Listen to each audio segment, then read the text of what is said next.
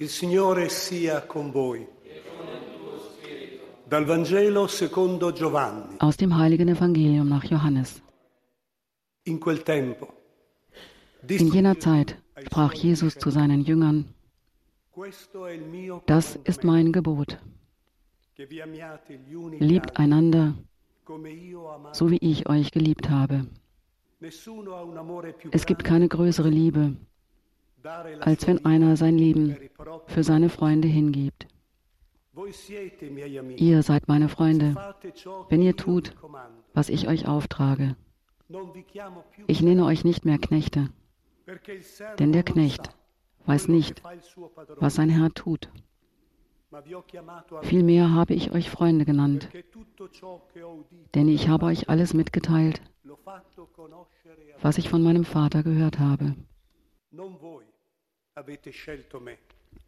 Nicht ihr habt mich erwählt, sondern ich habe euch erwählt und dazu bestimmt, dass ihr euch aufmacht und Frucht bringt und dass eure Frucht bleibt. Dann wird euch der Vater alles geben, um was ihr ihn in meinem Namen bittet. Dies trage ich euch auf. Liebt einander. Evangelium unseres Herrn Jesus Christus. Nel libro delle Atti degli Apostoli vediamo che nella Chiesa all'inizio c'erano tempi di pace, lo dice tante volte, la Chiesa cresceva in pace. Im Buch der Apostelgeschichte sehen wir, dass die Kirche, die frühe Kirche, Zeiten der, des Friedens hatte, aber eben auch Zeiten der Verfolgung. Wir haben die Geschichte von Stephan gehört. Paulus, der als Saulus noch die Kirche verfolgt hat. Zeiten des Friedens, Zeiten der Verfolgung.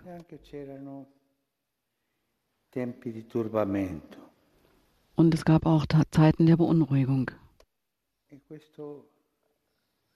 Und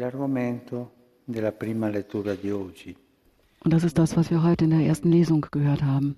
Abbiamo saputo che alcuni di noi, scrivono gli apostoli, wir haben gehört, dass einige von uns, die aus dem Heidentum kamen, wir haben gehört, dass einige von uns, denen wir keinen Auftrag erteilt haben, euch mit ihren Reden beunruhigt und eure Gemüter erregt haben. Was ist da passiert? Diese Heidenchristen glaubten an Jesus Christus. Sie sind getauft worden und sie waren glücklich. Sie hatten den Heiligen Geist empfangen vom Heidentum zum Christentum. Ohne irgendeinen Zwischenschritt. Eh, e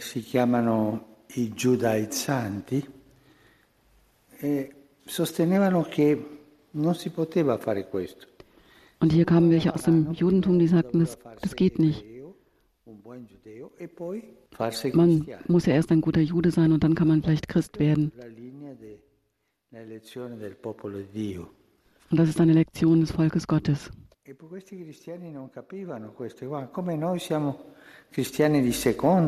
E. Und dann haben die sich gefragt, sind wir jetzt Christen zweiter Klasse? Wieso kann man nicht direkt ähm, vom Heidentum zum Christentum kommen?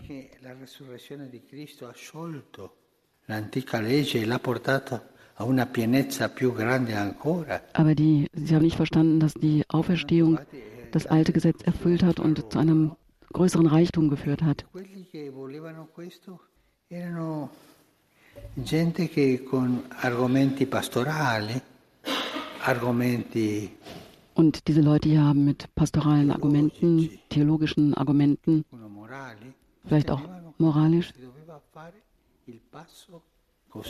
gesagt, dass diese Schritte so nicht gehen.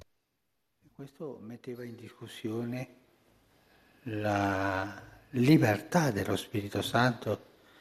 Und das hat quasi die Freiheit des Heiligen Geistes in Frage gestellt. e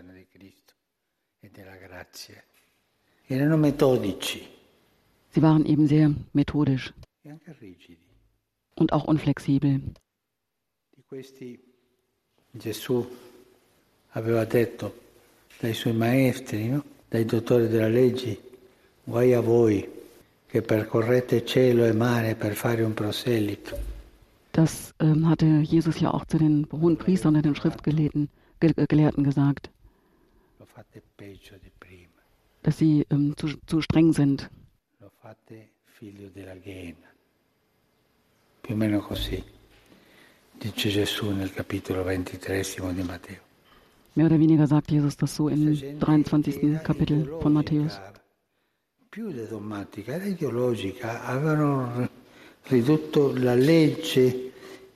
Das war eine Ideologie, sie haben das ähm, Gesetz reduziert und ausgelegt, man muss dieses und jenes machen. Es war eine Religion der Vorschriften. Und das hat die Freiheit des Heiligen Geistes weggenommen. E la gente che lo seguiva era gente rigida, gente che war non si sentiva, Unflexible Menschen. Sie kannten die Freude des Evangeliums nicht mehr. Die Straße Jesus zu folgen war einfach ähm, sehr unflexibel. Man muss dieses und jenes tun und so Jesus folgen.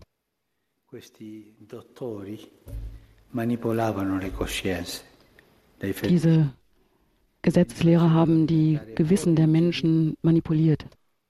ne andavano. Per questo io me- mi ripeto e tante volte dico che la rigidità non è del buono spirito. Deswegen wiederhole ich so oft, dass diese Unflexibilität nicht vom Heiligen Geist ist.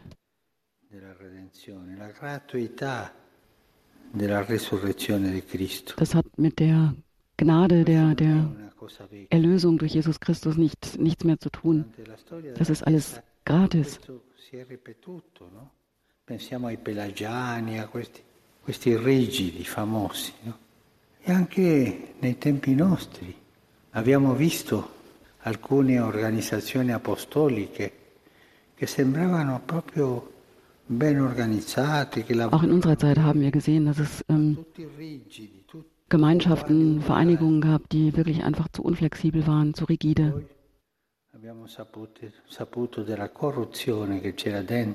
Und dann haben wir gehört und gesehen, wie viel Korruption es äh, in ihnen gab und auch bei den, äh, bei den Gründern. Da, wo es diese Rigidität gibt, die, diese Unflexibilität gibt es, ist der Geist Gottes nicht anwesend. Da gibt es nicht die Freiheit des Geistes Gottes. togliendo la libertà dello Spirito di Dio e la gratuità della redenzione. Da wird ähm, verleugnet, dass die Erlösung umsonst ist. Um gerechtfertigt zu sein, heißt es dort, musst du das und das und das tun. La giustificazione è gratuita. Aber die Rechtfertigung ist kostenlos, sie ist gratis. Die-. Es ist also die Erlösung, ähm, die Auferstehung Jesu ist ein Geschenk. Es ist Gnade, es ist umsonst. La strada, no? Gli apostoli si riuniscono in questo concilio e alla fine Und hier vereinigen sich die Apostel in einem Konzil und sie schreiben e diesen Brief di non imporvi altro obbligo. E metto questi obblighi più morali di buon senso, no? und sie geben einen guten. Ratschlag äh, und das Christentum und das Heidentum nicht zu verwechseln. idoli, Und sie legen ihnen einfach nur diese notwendigen Dinge vor, eben Götzen, Opferfleisch, Blut, ersticktes und so zu meiden. Questi cristiani che erano turbati, riuniti in assemblea, hanno ricevuto la lettera e Sie riefen die Gemeinde zusammen und übergaben ihr den Brief. infondeva. Die Brüder lasen ihn und freuten sich über die Ermunterung, eben von der Beunruhigung zur Ermunterung, zur Freude.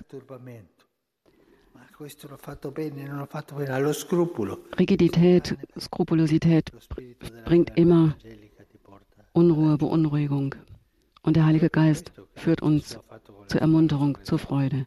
Das ist das, was Jesus uns gebracht hat durch die Auferstehung. Die Beziehung zu Jesus, zu Gott. Heißt nicht, e. Ich mache das und Gott gibt mir das. Das hat nichts mit Handel zu tun. Es ist umsonst und es ist Freude. Und das ist ja das, was Jesus auch zu seinen Jüngern sagt. Ihr seid meine Freunde. Ich nenne euch nicht Knechte, ich nenne euch Freunde. Nicht ihr habt mich erwählt, sondern ich habe euch erwählt. Das ist umsonst. Das che ist kostenlos. Bitten wir den Herrn, dass er uns hilft zu unterscheiden. Die kostenlosen Früchte des Evangeliums und die Früchte der Unflexibilität, die nicht evangelisch sind. Möge er uns befreien von dieser Unflexibilität,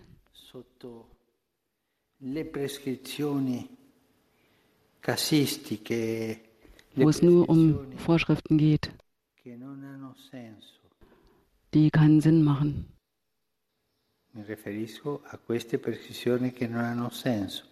Ich beziehe mich auf die. Vorschriften, die keinen Sinn machen, nicht auf die, die, die richtig sind. Möge der Herr uns von diesem Geist der Unflexibilität befreien, der die Freiheit wegnimmt.